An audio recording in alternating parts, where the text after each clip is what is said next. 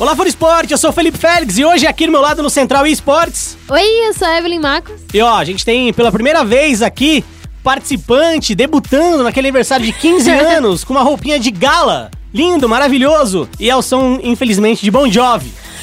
Toca Bon Jovi, galera. Aqui é Luiz Queiroga. Prazer estar com vocês. Credo, meu Deus do céu. É isso mesmo, Luiz. Queiroga agora na redação da ESPN. Central Esportes com mais companhias hoje. Mas o que você tá fazendo, Queiroga? Você fez um barulhinho de frango? Meu Deus!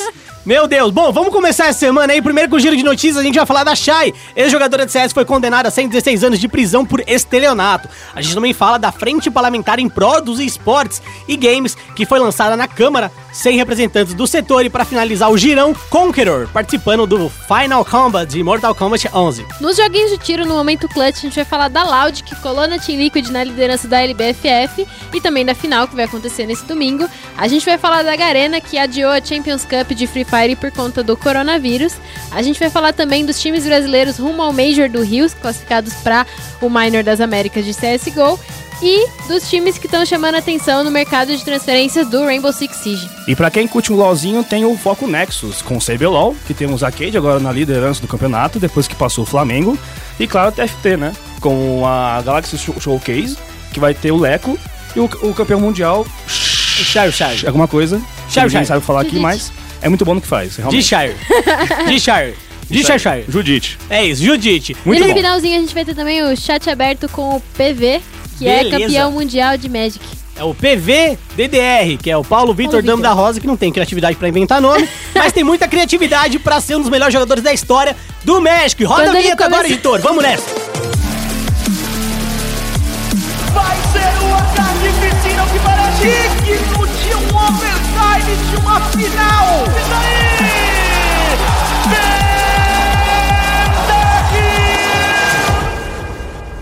Começando o nosso giro de notícias, a notícia que deu polêmica na semana passada, ah, a Shai foi condenada a 116 anos de prisão por estelionato.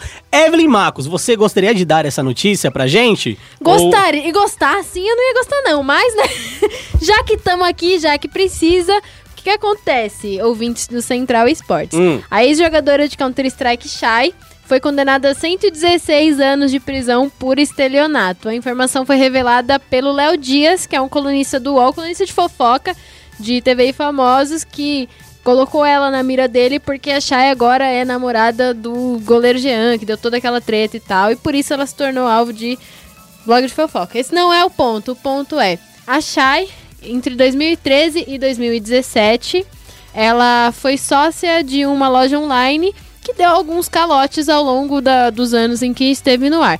Esses calotes deram, é, totalizaram cerca de 50 mil reais e foram 116 pessoas lesadas por essa loja. O que fez com que a Shai fosse condenada a 116 anos de prisão. Isso deu um burburinho gigantesco por esses 116 anos. É, não, não foi Né? um, burburinho, eu acho que assim. Foi um pandemônio. Bombom. É, não, eu, eu acho que a palavra não, não é burburinho, porque o que acontece, as pessoas foram se posicionar em relação à quantidade da pena. Tanto aqui no Brasil quanto nos Estados Unidos também, porque essa notícia saiu lá na ESPN norte-americana, certo? Sim. E é válido lembrar que a quem faz é, direito, né? Quem faz advocacia não faz matemática. Tá bom? É brincadeira. Mas a- o que acontece é, as somas dentro do caso vão se somando. Ah, então, para você ter uma noção, quem fez essa, essa investigação, né? Quem atuou dentro dessa investigação foi o Grupo de Atuação Especial de Combate ao Crime Organizado, que é o GAECO, que ele acabou quebrando os sigilos bancários e fiscais e acessando as caixas de e-mail da Shai em busca de provas. E aí você vai juntando provas e dentro do estelionato você tem diversos outros agravantes que vão somando a pena. É claro que o limite penal no Brasil, se não me engano, é de 20 ou 30, 30. anos. E no fim do dia, esses 116 anos, ele vai ser reduzido, né? A a questão é, é, uma, é, um- é um- uma grande quantidade de pena, e aí você vai abatendo de bom comportamento, etc. Caso ela tenha que, que responder isso dentro de, de uma penitenciária, o que no momento não é o caso, por mais que ela tenha sido condenada à primeira instância, ainda cabe o recurso na justiça brasileira, então agora esse processo tramita num recurso da Chay que foi con- condenada em primeira instância. Sim. Pra quem não sabe quem é a Shai, a Shai é uma jogadora de Counter-Strike que tem 11 anos de carreira no Counter-Strike. Ela jogou CS 1.6 profissionalmente entre 2008 e 2011 e CSGO entre 2013 e 2019. Ela passou pelo MIBR Female, pela Pro Gaming, pela Pen Girls, pela, pelo Santos, Santos Dexterity, né, quem lembra? Pela Bootcamp e ela se aposentou na Vivo Cage no ano passado. É, a gente teve a K da Cade no ano passado aqui no podcast, inclusive. Quase que a Shai veio, então eu fiquei meio chocada com a, a notícia, né? Com todo esse bafafá, porque eu era fã, né, da Shai. A Shai dá muita bala. Ela se aposentou, se tornou streamer e surgiu isso contra ela, né? Bem, bem complicado. A Shai, ela tem três títulos da Liga Feminina da GC, pra vocês terem uma ideia aí do, do calibre dela enquanto ela ainda ela era jogadora. Não, e o choque foi pra mim, né? Porque foi no dia que eu cheguei na redação, né? Eu tô no, na na ESPN. Uhum. E aí a gente tava almoçando e você comentou, né? Ah, Luiz, quer, quer pegar a matéria da Chay? Eu falei, não, pode fazer e tudo mais. E aí do nada, bombou, de agitado. E vale a pena entrar no site da ESPN, porque né, a gente fez matéria dela sobre a denúncia e também sobre a. falando com um advogado, né? Que é uma matéria bem, bem bacana. É, a gente falou com o advogado da Shai e, inclusive, ele define essa condenação de 116 anos como injusta e desumana, desumana e injusta, e ele explica que, para se falar em estelionato, tem que haver dolo ou vontade de prejudicar. E a acusada teve um problema de logística na empresa e, conforme documentos no feito, vendeu e entregou bens a milhares de clientes. Essa foi a, a declaração do, do advogado da Shai. Ele ainda diz que os valores acumulados que se aproximaram de 50 mil reais, todos eles foram valores depositados em juízos com comprovantes no processo criminal.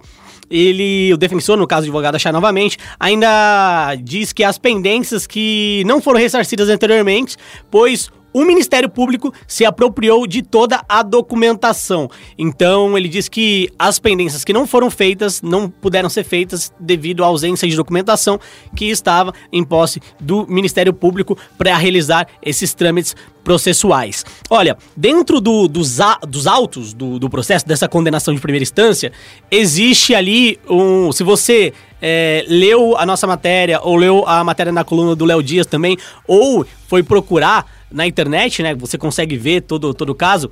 Existe um envolvimento de atendimento da Chay com algumas pessoas que. que estão envolvidas aí como testemunha nesse processo, como lesados.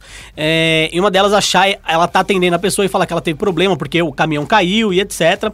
Então, existiu um envolvimento, pelo menos da parte de atendimento. A gente não sabe é, demais é, informações desse processo. Ele tá na segunda instância agora, a gente vai continuar acompanhando ele, porque é extremamente importante que a gente acompanhe o desdobramento desse caso. Até porque é, lesar consumidores é, de fato, um crime. É, ela informa que o nome dela estava sendo usado pelo ex-marido dela, certo? Sim, então, tem essa coisa de que ela alega que a empresa era do ex-marido e do pai dela, só que quando a gente olha o CNPJ da empresa, ele tava só no nome dela. Não era nem assim, no nome dela e dos outros, não, era só ela e só ela como meio de contato, então a história é bem complicada. Né? E a gente, acho que resta pra gente esperar os próximos capítulos desse, desse processo e ver o que vai acontecer com a Shai no final, né? Porque É. ela vai recorrer, ela vai recorrer em liberdade, agora ela não vai ser presa, não vai cumprir é, 116 anos de, de cadeia, É, não, pelo mas- menos não agora. Não, em nenhum, nenhum momento, em nenhum momento foi condenado em primeira instância, mas a condenação, de novo, não cerceia a liberdade dela, né? Ah, Sim, ela então vai é recorrer em liberdade.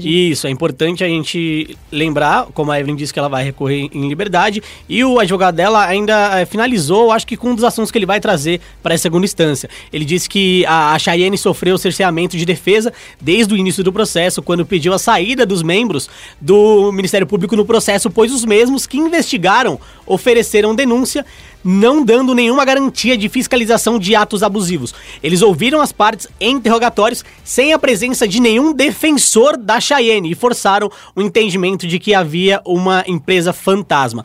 Essa declaração, de novo, é do advogado da, da Cheyenne, Dr. Carneiro, certo? De novo, a gente vai acompanhando, a gente vai aí semana a semana, se for possível e se for necessário, informando você, mas a gente está acompanhando esse caso, a gente a redação da ESPN de maneira geral. Então, se não for a Evelyn, vai ser o Queiroga, vai ser o Guerra, eh, vai ser quem tiver que ser, será. Ok? Eu até ia citar o Charlie Brown Jr., mas, mas eu acho que, que não. Too much. Não vamos citar Charlie Brown Jr. Chorão Próximo- vive. O Chorão vivem todos, todos nós. Bom, vamos pro próximo assunto falando da Frente Parlamentar em Prós do Esporte e Games. Foi lançada na Câmara sem representantes do setor. É importante a gente levar em consideração que um representante do setor foi convidado, foi a Cherry Gums. Cherry Guns, foi CEO da convidada não compareceu ao evento, inclusive no Twitter ela foi explicar o porquê ela não compareceu e ela informou que não compareceu ao evento porque ela não queria dar palco às pessoas que querem, é, de alguma maneira, se apropriar do esporte é, visando algum tipo de benefício político, etc. E ela informou que ela chegou a essa decisão consultando outras pessoas do meio do esporte. E aí, no- me corrija se eu estiver errado, eu acho que ela citou o, o Lucas, o Léo de Biase e o Fly. Que foram os que foram na outra audiência que teve sobre regulamentação dos esportes. Isso. Essa audiência que aconteceu sem a presença de ninguém do esporte, ela rolou na última terça-feira, no dia 3, e foi promovido por essa frente parlamentar que a gente mencionou. O objetivo dela era lançar o projeto. Ai, ai, vamos lá. Que consiste em propor novas estratégias e ações para apoiar e contribuir com o desenvolvimento do setor, principalmente a modalidade competitiva de jogos eletrônicos. A iniciativa conta com o deputado federal Coronel Crisóstomo, do PSL de Roraima. É Roraima, né? Sim. como presidente. Não, Rondônia. Rondônia, Roraima desculpa. Como presidente. Ah, vamos lá. Gente, é importante a gente lembrar que já existiram momentos em que representantes do esporte estiveram em Brasília pra falar e, e- e, assim, até traçar um paralelo, né, Evelyn? Que diferente do futebol ou de outros esportes que não são propriedades intelectuais, o esporte é uma propriedade intelectual. Então existe uma empresa que é dona daquele jogo. Sim, ninguém é dono do futebol, ninguém é dono do basquete, né? A FIFA tem ali a, os direitos sobre, enfim, campeonatos de futebol, mas ela não é dona do futebol como um todo. A Riot é dona do League of Legends. É uma coisa que eu queria começar falando sobre representantes do setor e essa frente parlamentar, assim, primeiro, é ridículo você convocar é, uma audiência ou, enfim, uma frente parlamentar é, sem representantes do, do, do cenário ou com um representante, caso a, a Cherry fosse. Segundo, CEO não é representante de nada. Dono de empresa não é representante do esporte eletrônico. Você tem que chamar jogadores, tem que chamar técnicos, você tem que chamar gente que realmente está envolvido no negócio. Porque você chamar um monte de CEO também não adianta. Só CEOs, né? Eu acho que é, É. importante ter um ali ou outro. Mas você chamar a Cherry, o Lucas, o Léo de Biase, pô, gente, e aí? Sabe? E a galera que tá realmente é, Vivendo, jogando. né? vivendo e, e precisando, entre aspas, né? Ou enfim, diretamente afetada nessa lei, sabe? A pessoa que tá precisando, sei lá, de ter o seu, a sua jornada de trabalho regularizada ou esse tipo de coisa. Eu, assim, eu- né? Eu não quero ser corporativista, mas eu discordo um pouco de você. Acho que CEOs são também representantes, mas não representam de fato a totalidade do esporte. Então acredito que chamar os CEOs de fato é válido. É, Parece uma defesa corporativista que não, eu mas tô eu tô falando fazendo, de né? uma só CEO. Então, que também são representantes. Eles também estão envolvidos nisso. É, eles que, queira que não pagam o salário dos times, dão todos os benefícios para que os jogadores possam é, ali jogar. E é claro, muitas vezes esses CEOs só olham o lado deles também. Então eles querem pagar menos, é, fornecer menos recursos. E aí entra uma totalidade que é preciso ser sim convidado, como os jogadores, como você mencionou, como também os CEOs ou os executivos das desenvolvedoras de jogos que muitas vezes dão dinheiro para que essas empresas, esses times tenham de fato um time.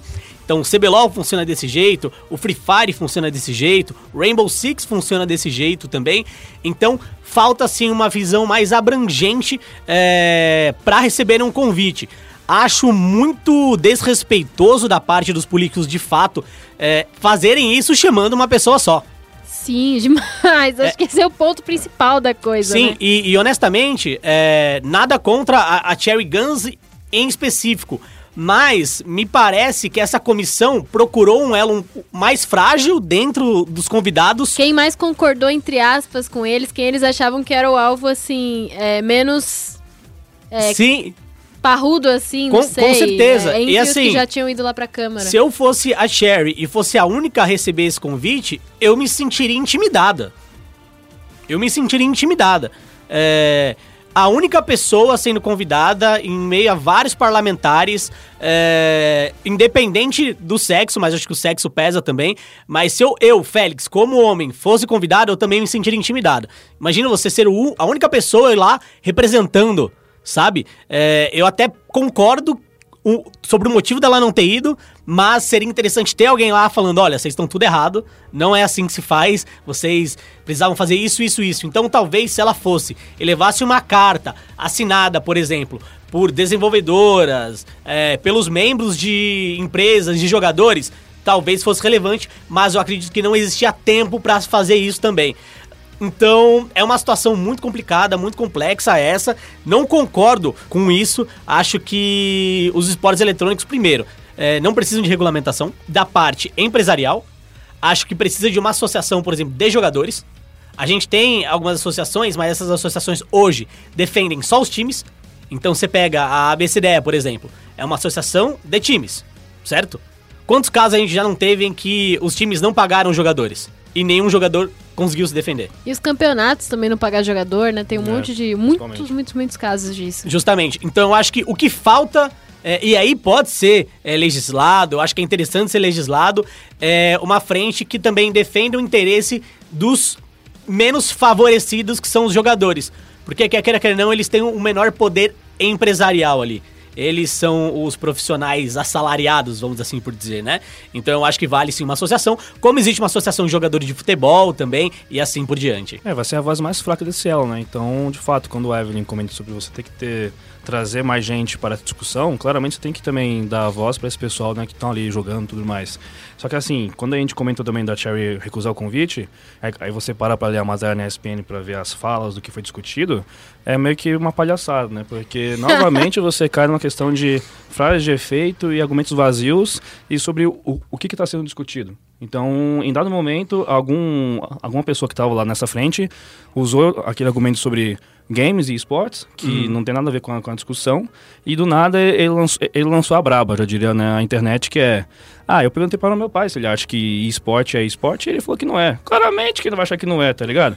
Ele usou isso para depois justificar que ele, como, como um dos responsáveis pela frente, botar fé, não, esporte, eu estudei, eu vi que realmente tem que, ser- tem que é, tá no espaço de esporte, né? Só que você vê que realmente até nisso é uma boa vontade, mas pelo, por todo o circo armado, digamos assim, você vê que tem muita coisa por trás que tá errado, assim, né? Então, eu acho que tem que ter, assim, uma regulamentação, mas é, respeitando, de fato, quem construiu o cenário, né? Então, Eu é acho, isso. eu acho que você foi cirúrgico no que você falou, né? Assim, mais do mesmo. É, mas a, mesmo. a audiência da última semana foi exatamente igual às últimas audiências que a gente teve, que não falou nada, que não discutiu nada no final, né? Que não. é, não progrediu nada. A gente sempre faz essa discussão aqui no Central, a gente sempre dá os nossos pontos, a gente sempre. Por exemplo, eu, Guerra e a Dani, a gente geralmente fala que a gente é a favor sim de uma regulamentação, não dessa regulamentação, mas eu fico meio chateada quando eu percebo que quando vai pro Senado, a discussão deles é se É. Mortal Kombat faz mal pras crianças ou não. É, e não sobre se um jogador de esporte tem que ter a sua jornada de trabalho regularizada, Sim. sabe? Então, eu sei lá, eu assim, prossigo da minha opinião de que precisa sim haver uma regulamentação, Uhum. mas se for na mão desses caras, com perdão da palavra, a gente tá fudido. É, e bota o pi aí, ô, produção. É, eu acho que é, é importante ressaltar essas observações, porque eu, eu também parece ter a mesma leitura. Eu acho que é uma galera que quer legislar algo novo com a mente um pouco mais antiquada em relação a processos.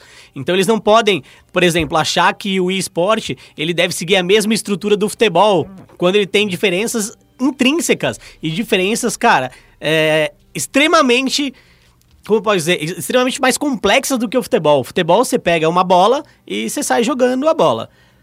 No LoL, você faz download do LoL, você concorda com a Eula lá, né, que Sim, tá lá, que sim. até em qualquer jogo você tem que concordar com o que a empresa tá te propondo, senão você não joga. É simples assim. Ou seja, já começa com uma propriedade intelectual, não tem Já nada... começa com uma regulamentação. Já começa. Então, acredito que, cara, é, existe a necessidade de mais discussão, existe a necessidade de não apressar as coisas, porque eu acho que querem apressar as coisas. E quando você se apressa muito, muitas vezes você não planeja direito. Ah, se você quer saber sobre toda a notícia, sobre toda essa questão envolvendo política, e esportes e representantes desse universo maravilhoso que emprega a gente, Amém. é, basta entrar no espn.com.br barra esportes, ok? Ó, vamos lá, Evelyn. Vou aproveitar que você falou de Mortal Kombat, né? Isso. Vamos pra nossa última Jogo notícia. super violento. É, vamos pra última notícia aqui. Queiroga, você, faça as honras. Tenham paciência. Seja com o no- bem-vindo. Com o nosso, Paciência. com o nosso garotilho. Igual que ela falou, Evelyn, Queiroga, faz? Ué, tu- tudo bem, vamos lá. É, vale lembrar que nesse final de semana rolou o Mundial de Mortal Kombat 11, né? O Final Combat. E temos um brasileiro na... Tivemos uma- um brasileiro na disputa, né? O nosso querido Conqueror.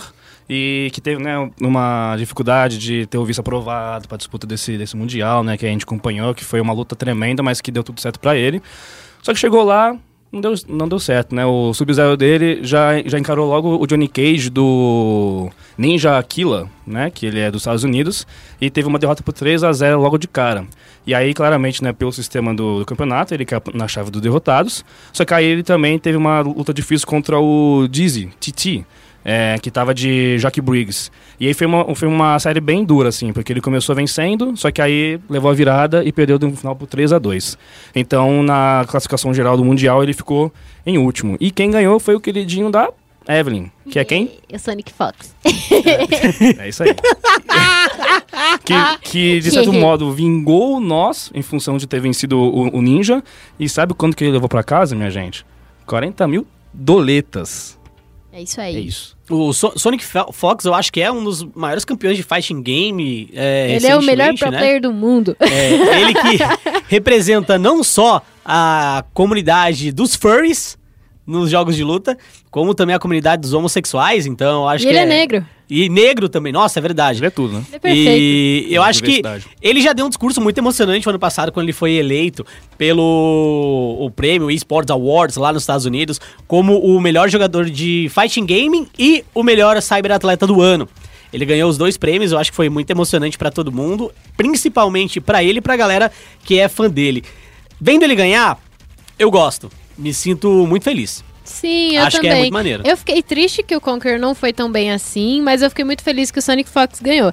E é, foi o primeiro campeonato, o primeiro grande campeonato internacional do Conquer, né? Ele já tinha se classificado algumas vezes, ele domina Uhum. o cenário de Mortal Kombat aqui no Brasil, mas ele, por esses problemas de visto que ele tinha enfrentado já algumas vezes, ele não conseguiu é, ir até o campeonato. E agora ele foi, acabou é, não performando tão bem lá, mas eu acho que já é uma vitória ele tá lá, já é uma vitória ele tá representado. Ele ainda tá na faixa de ganhar experiência. Ele ainda passa o pano, pode ganhar experiência. Meu Deus. Não, mas tá certo. E, e- e também porque você vê que o cenário de Fight Games do Brasil tá vindo bem nos últimos tempos, né? A gente teve o, o Didimo, né, com o Tekken também, lá na, na Evo, né? Que ele foi o melhor brasileiro é, na história, assim, digamos. Então, ter o, o, o Conker lá jogando, disputando, dando a cara, né, com o seu Sub-Zero. Então, tipo, é legal, realmente, va- vale a pena acompanhar. O Final Combat, ele foi um invitational, né? Ele teve 16 pessoas só, acho que foram oito lá dos Estados Unidos e oito de qualificatórias ao redor do mundo. Então foi um, um campeonato pequenininho também. É, é um mundial, mas é um mundial pequenininho, né? Porque teve classificatórias no mundo inteiro e eu acho que já vale a gente comemorar do Conquer ter estado lá. É, nos programas anteriores a gente falou bastante da situação atual é, do mundo em relação ao Covid-19, que é o coronavírus. Então fico muito surpreso do torneio ainda ter acontecido. Ah, a gente tá vendo um monte de torneios sendo cancelado e ver esse torneio acontecer, pra mim é uma surpresa. E é uma surpresa legal. Maneiro que os torneios ainda é, tenham coragem de, de serem executados, muitas vezes sem torcida, como foi o caso da IEM, mas mesmo assim, é importante que os torneios continuam acontecendo. Coragem e segurança. Não sei né, se vão realmente. ter muitos, né, a partir dos É. próximos meses, né? Inclusive então vamos Rio, hein? comemorar Hum. também pelo Final Combat ter acontecido. Justamente. Bom, vamos terminar aqui o nosso giro de notícias, porque agora é hora de tiro, porrada e bomba. Vamos pro momento clutch. Okay, team, follow. No momento clutch de hoje, a gente começa com a Liga Brasileira de Free Fire ou a Liga de Frifas. Evelyn, você que é uma frifeira, Nesse final de semana a gente teve a quinta semana da Liga Brasileira de Free Fire, a LBFF, e a gente teve a Loud colando na Team Liquid na liderança, né? Rolaram as 12 quedas dessa última semana e ao final do, do campeonato, a Liquid tá com 1.221 pontos e a Loud tá com 1.218 Só três pontos, assim, por três pontinhos, por sei lá, uma kill, eu acho, menos talvez. acho que é menos. É, a, a Loud já, já se iguala a Liquid aí. A final vai ser na semana que vem, né? Nessa semana, entre sexta-feira e domingo. A grande final mesmo é no domingo. E pelo que eu vejo na tabela aqui, assim, nas 18 quedas que vão ter até domingo, qualquer um dessa tabela, pelo menos assim, do sexto até o primeiro colocado, pode conseguir ainda o título da LBFF. Não, sabe o que é mais bacana? Eu, eu tava acompanhando bem de pertinho a, a liga nesse final de semana e eu acompanhei né, no, domingo, on- é, no domingo ontem, pra nós aqui hoje, que a Loud ela teve uma boa performance nas últimas duas quedas. É, algo que eu percebi no sábado e tava se repetindo no domingo era que todas as quedas do dia tinha um campeão diferente. Então você percebe como, como que realmente o cenário de Free Fire ele tá nivelado e por cima, né? Não é algo que é, tá aí cambaleando e tudo mais. Então todos os times que jogam lá caem, têm as suas quedas, é, tem boa trocação, tem boas rotações. E ontem a Loud quebrou o roteiro, né? Quando de fato nas duas últimas quedas ela agressivou bastante, teve um, um jogo bem mais em bloco e deixou a Liquid né, é, assustada. Porque a Liquid tinha é, começado o dia com, com uma boa margem. E, e- e ganhou a primeira queda, muito bem, inclusive. Só que aí depois começou a escapar, caiu ali na sétima colocação depois na, na queda seguinte e deixou perto, né? Ou seja, como a Evelyn falou, para sexta e sábado vamos ter ainda essa fase de pontuação, para domingo ter a fase final de fato. E posso falar um comentário? É que realmente tá longe pra caramba a, a- a equipe, mas a, a Red Canids Calunga, pelo que eu vi nesse domingo, jogou demais. Então eu achei bem, eu achei bem interessante a, a forma como eles é, partiram muito para agressividade. Teve uma, uma, uma trocação com a PEN, se não me engano, na, na terceira queda, que estavam só as duas equipes e a, e a Red falou assim, beleza, vamos aproveitar que a PEN estava no momento lá de recuperar os jogadores e eles partiram por tudo nada. Então eles sempre estavam ali, tipo, em boas colocações nessa disputa da Free Fire. Uma, uma coisa importante, semana passada, é, que tava eu e a Evelyn no podcast, a gente tinha é, mencionado que a INTZ tava fazendo uma boa campanha e tava em primeiro. E, e a gente olha a tabela agora, a INTZ foi pra quarta colocação. Por menos de 100 pontos, né? Então, Justamente. é justamente o que o Queiroga falou, tá nivelado demais o negócio. Por cima. Muito. Diferente do CBLOL. É, que a gente vai falar mais pra frente aí, que você vai E não tá escutar nem a gente falando nem com aí. Que no CBLOL não tem nem meio de tabela. Bom, falando dos times de meio de tabela, inclusive, aqui, porque a gente tem 12 times na Não LBFF, fala do Corinthians. vale. É, vou falar do Corinthians. Não fala, não. É. Por que não? Não, do Corinthians, pô. Vamos falar do Ó, coronavírus. não, para. Ó, por que é importante a gente também falar dos times de meio de tabela? Porque essa LBFF, essa primeira LBFF, também define os times que vão jogar a segunda divisão, que vai ser uma junção da terceira com a parte de baixo da tabela do que a gente tá vendo, que você pode acompanhar no site da LBFF também. Então o Corinthians tá meio que na zona da degola, porque, se eu não me engano, é, do primeiro ao sexto continuam no, na Série A. E é, os quatro oi- outros times, ou, é primeiro ao sexto ou primeiro ao oitavo? Eu acho que é primeiro, Primeiro oitavo. oitavo. Acho que é primeiro ser, oitavo. porque É muita coisa, é, hein? é primeiro oitavo, é. É primeiro oitavo, é. Então o Corinthians tá ali na zona de tabela. E o Corinthians é o atual campeão mundial de, de Free Fire. É claro que pra essa primeira temporada o importante é não cair.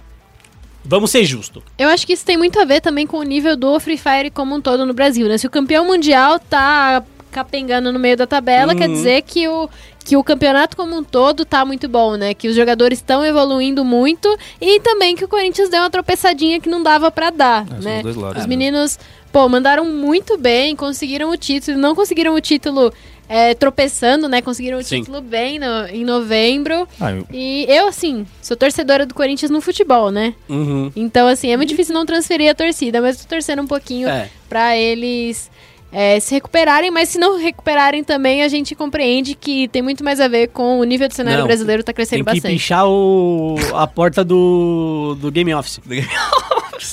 Diretoria Jim Carrey. A Jim Carrey. Acabou a paz. Immortals Gaming Acabou a Club, paz, tô, acabou. tô Ó, olhando vocês. Mas, mas só, só mencionando uma coisa aqui, ó. a- o Corinthians tá perto da linha do vacilo também, Linha tá? do vacilo. É, porque a PRG, que é a oitava colocada neste momento, tá com 909 pontos. Atrás da PRG a gente tem a BD Los Grandes, que tá com 893. O Corinthians tá com 1024. Ou seja, se vacilar nesse fim de semana, se vacil- vacilar nessa reta final, pode ficar entre os quatro piores da competição, tá? Mundo Então- gira, vacilão roda. É isso, meu parceiro. Mundo Gila Vacilão roda. Roda. E sabe o que rodou também? Foi a Champions Cup de Free Fire, que ia acontecer aqui nesse meio de ano, né? A gente Coronavírus teria, faz mais uma vítima nos esportes. é, a gente teria a competição acontecendo no dia 19 de abril lá em Jacarta, mas nós não vamos mais ter a competição devido Jacarta, Indonésia, né? Isso. É, Jacarta é gente Indonésia, localizar é. nossos É. geopolíticos. É porque assim também, se a pessoa só quiser escutar Jacarta e não quiser saber onde é a Indonésia, tá tudo bem, é longe. Tem Você um não vai no viajar pra lá. Instagram que é Jacarta, é bem bonito. Jacarta parece É. coisas de Fórmula 1, sei lá, Ja- Jacarta parece nome de fruta pra mim. também. Jaca. É isso aí. É uma jaca com uma carta no meio. A SPN não tem é, bons, bons conhecimentos de geografia, mas Pô, que esportes isso? a gente manda bem. E é isso aí, Quem a não tem é o cancelou. Rainbow Six. Que isso, não fala do meu A jogo. Garena cancelou, a Champions Cup adiou, né? Mas não sei se realmente vai ser... é, A gente não sabe quanto tempo Quanto vai tempo, Sim, é. sim. ser é, esse adiamento, né? E é um golpe porque, querendo ou não, é a primeira etapa Tudo é dessa... golpe pra você, meu parceiro. Não, é, acontece, né? Temos que falar a verdade aqui, né? E... Só que assim, foi a primeira, é a primeira etapa do competitivo na jornada rumo ao mundial, né? Da categoria, né? Isso, isso Então, mesmo. Temos que deixar isso bem claro. Então foi um, realmente um, um impacto, né? Pra não falar golpe, bem, bem impactante. Foi um impacto impactante, Isso né? Depois tiro mundial. Ai, Cado Guerra, volta! volta! Bom, é, é importante, ah, de novo, acho que salientar uma das coisas que a Evelyn e o Queiroga disseram. Esse torneio, ele não é o Mundial ainda, Não. tá? Ele não é a principal competição do ano. Tipo o MSI. É tipo um tem MSI. dois, né? Isso mesmo, isso mesmo. E ele não vai acontecer, pelo menos por enquanto, a gente não sabe quando ele vai rolar. Mas honestamente, acho bem, bem, bem difícil que nas próximas semanas a gente tenha uma data pra isso devido à situação atual em relação ao, ao Covid-19. Honestamente, tá bem complicado mesmo de viajar, mas também o dólar tá alto e ninguém vai querer viajar pra Disney agora, né, gente? Vamos, vamos ser honesto. Vamos ser honesto, tá?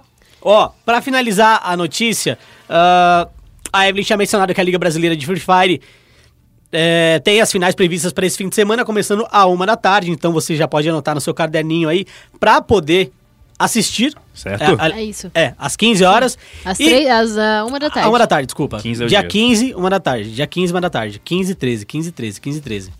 14. Nossa, pra, pra fixar, né? Félix, Fixa. fala pra fixa gente é dos minors de CSGO. Eu não. agora. Não quero. não, vou falar assim. Tem que falar. Que tem que falar mesmo. Não, tem, tem que falar mesmo. Ela tem toda razão. Ela tem toda razão. Roda a vinheta. Ó, vamos Machista. lá. Vamos falar do Major do Rio de Janeiro. Com Red Kennedy, Boom e Fúria se classificando pro. pro Minor. Mas vai ter o Major mesmo? De se- Não sei. Cê tem uma notícia disso daí? Não. Eu também não tenho. Aumentou, É, né? Mais um caso tem, né? confirmado do Então, Rio de Janeiro, então, só que ainda não tá no- na margem, né? tá, De... tá teorizando de que pode nem ter Major, Não né? é. É porque Mas au- não- aumentou um- não mais um sei. caso, né, do lado de, sus- de suspeito, né? Só que ainda tá na margem zero de não, vai rolar o, o Major, porque não. Enfim. Espero que role. É, vale lembrar que esses três times brasileiros se classificaram para o Minor das Américas. Então, eles classificaram pelos Estados Unidos. A Fúria. É, Não, isso. a Boom e a Red se classificaram Pelo pelo, pela classificatória pro Minor Via sul-americana Sul-Americana. e a Fúria se Ah, classificou tá. pela Fúria norte-americana. E o Minor isso. é uma qualificatória pro Major. Ó, Muita qualificatória. Tá vendo como não sei nada? Pede pra eu falar, não sei besteira nenhuma, velho. Você é um mestre sagrado. Que isso? Achei que você ia me ofender por um instante. Oxi. Quase fiquei triste. Projeção, né? Bom, ah, também rolou o Flashpoint, que é uma outra competição. O, foi o Global Qualifier do Flashpoint, mas a gente acabou não se destacando, acho que positivamente, né? A Detona e a Redemption, que eram os nossos representantes, caíram respectivamente para Big, que é da Alemanha, todo mundo deve conhecer pelo grande Bugre Pulinho. E, ué, mas é, o É Bugre? Pulinho. Vocês estão rindo de mim? Não, eu não, tô, tô nada. triste aqui. Você tem ótimas referências. Ah, muito obrigado, muito obrigado. E pra Chaos Esport Club da América do Norte. Pra quem não conhece a Chaos, ela já teve um time de Dota. Lembra do time de Dota? Sim. A Chaos é aquele time que tem o logo da, da, cor, da cobra mordendo o rabo. Falando É nota, beijo Camis, minha amiga, é isso. É. Ô, e aí, cara? Você tá usando o podcast pra chavecar os outros? Não, é gente O cara é boa. safado demais. Ô, vou te tirar daqui, hein? É o primeiro e o último. Vamos seguir em frente aqui. Sai daqui, Queiroga. Não, porque... FaZe Club Agora tem BR. Rainbow Six. É, é por isso que você vai embora. Você não vai falar nada de Rainbow Six aqui. Não. Tá FaZe Club proibido. BRG2 chamam a atenção no mercado de transferências de Rainbow Six Siege. Tá louco. Vamos falar da dancinha das cadeiras do Rainbow Six. E agora que passou o Invitation, a gente tá em janela de transferências. Nesse FPS que o Luiz Gustavo Queiroga tanto gosta. Amo. E fala Seja- aí pra seja gente então, o breve. que, que tá acontecendo. Seja breve, Breve. porque a gente não gosta de você. Tá bom. É, mas Eu o povo gosta de mim. E aí acontece. A FaZe Clan foi a- o time que mais teve mudanças desde o, Ah. o fracasso. Então vamos deixar aqui bem claro. Depois do Major principal do cenário de, de R6. Porque o time caiu na fase de grupos ainda. Ou seja, a gente tinha forte é, projeção de onde eles poderiam chegar. Só que caiu ainda na fase de grupos. E aí com isso, a FaZe anunciou na semana passada duas saídas. A do Cameraman, que foi a que mais surpreende. Porque é um cara que estava com o time desde a Team Fonte, lá campeão brasileiro de 2017 e era câmera, o Mave, enfim. E aí você tira um, um dos, dos principais nomes do, do país e que já está contratado agora pela MBR, por isso que na MBR aí a FaZe chamou a atenção. E foi um fim de relacionamento bem tumultuado, né? É, até mesmo com o próprio câmera disse, né, deixou claro, ele foi quicado. né, vamos... O que é isso? Não, vamos deixar bem claro. Famosa patada na raba ali, ó. E aí... Então, gente, eu fui quicada. É, a, a decisão claramente, né, não partiu dele.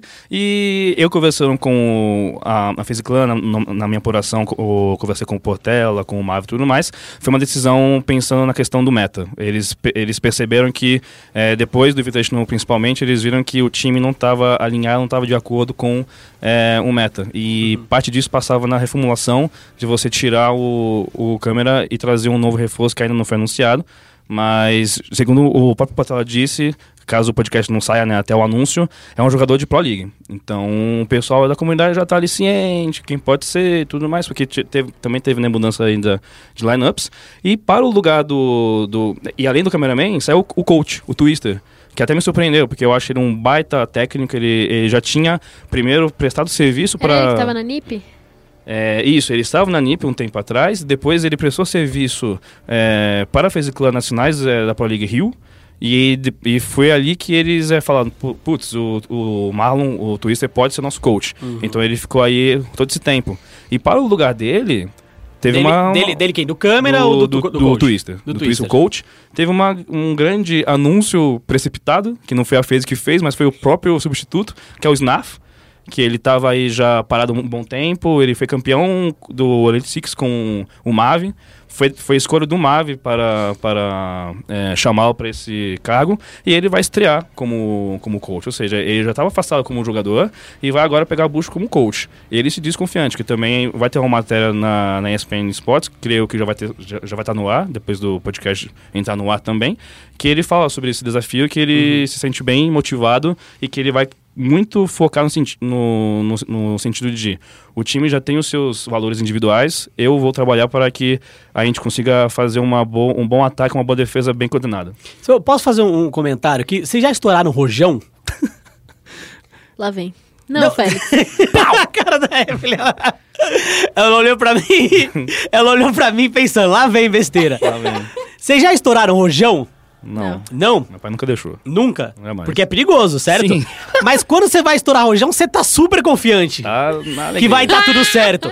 Aí você taca o fogo no rojão, aí você bota a cabeça pra baixo e o rojão pra cima com o braço.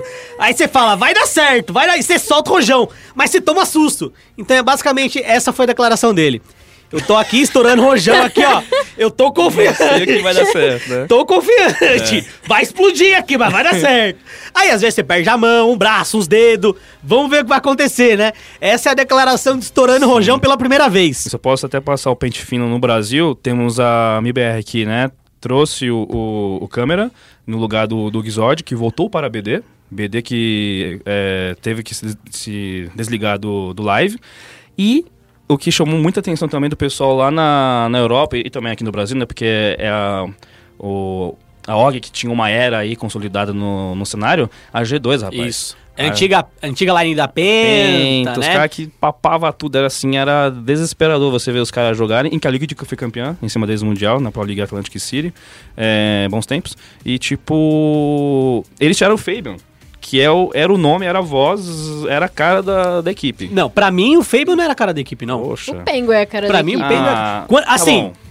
Pense que Não, é eram a cara os do dois, Pengo era com a o voz do Du- Fabian. É, Que o eu é acho o Pengo. A, a Evelyn concorda comigo, que o Pengo, pra mim, é o principal representante desse time da G- da G2. Sim. É claro que em termos. Principalmente em termos de gameplay, eu acho. Que o Pengo é muito bom. Não, E- Eu acho que Ele- ele, dá mais ele a o identidade melhor. da, da G2, sim. É, mas, mas eu eu acho que ele não tá mais nos melhores dias dele, não, o Pengo. Ah, mas acontece, né? É, mas ainda, ainda é um top É, 3, eu, top 5. eu até concordo que o Fabian, eu acho que era, de maneira geral, o porta-voz da- do time da G2, era o cara que sempre falava e se expunha mais, mas eu acho que, que o Pengo é a cara da G2. E agora, o, o time, pode falar. Não, é que é que o lá, né? O, o, o- vamos- vamos fazer futebol aqui. Ah. O Fabian se, se destacava porque era o. Aquela malemolência, o Romário, o Edmundo, sabe? O cara Não, joga bem. não E, é- e ainda assim. Romário. possível, pra- mano, não é E possível. ainda assim Rojão, fala, Edmundo. Eu vou parar de gravar esse podcast. Mas é não. verdade. Tá falando muito de Rainbow Six Siege, tô começando a ficar enjoado aqui. Não, mas acabou já o assunto. É, vamos... Não, É pô, isso aí. eu Ah, não, só quero pra falar. da- da- A G2 vai apostar, pra finalizar realmente o Ah. assunto, numa lineup que não tem suporte.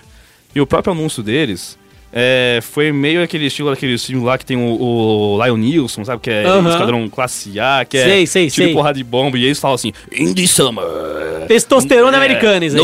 No, no support. Only on explosion. Eles falam assim: caraca, vai ser um time pura trocação num jogo que é tático. O tático É. define. Então vai ser curioso ver como que o Pengo aí, né, que agora vai de fato é o dono do time, Uhum. não tem mais o Fabian, vai liderar essa equipe aí que só tem balinha pra dar. A apuração... Dedo no mouse e gritaria. Hã? Dedo no mouse e gritaria. Dedo no mal. A apuração do. Eu tô rindo aqui. Pera aí, editor. Pera aí. Ah, Deixa eu falar também da G2, então. Ah, não, mas não é de LOL. não. Não, é de 2 de LOL. não, mas fala do quê? O seu... Eu vou agredir o, o Vai, Luiz gente, Queiroga. vamos logo aí. É quem já ouve aqui o podcast sabe que eu sou meio fangirl da G2, né? Do, Meu do Deus. Rainbow Six. Eu me preocupo sempre com as mudanças de line frequentes da G2. É, a G2 estava numa fase muito, muito, muito boa quando eles perderam pra a Liquid, né? Eles trocaram um jogador, eles perderam, eu não lembro qual deles. E o Canto veio substituir na Isso. Pro League. E aí eles tomaram o primeiro tropeço deles, que eu não acho, assim, a Liquid estava numa fase muito boa, mas eu acho que a Liquid, assim, teve como vantagem esse tropecinho da G2.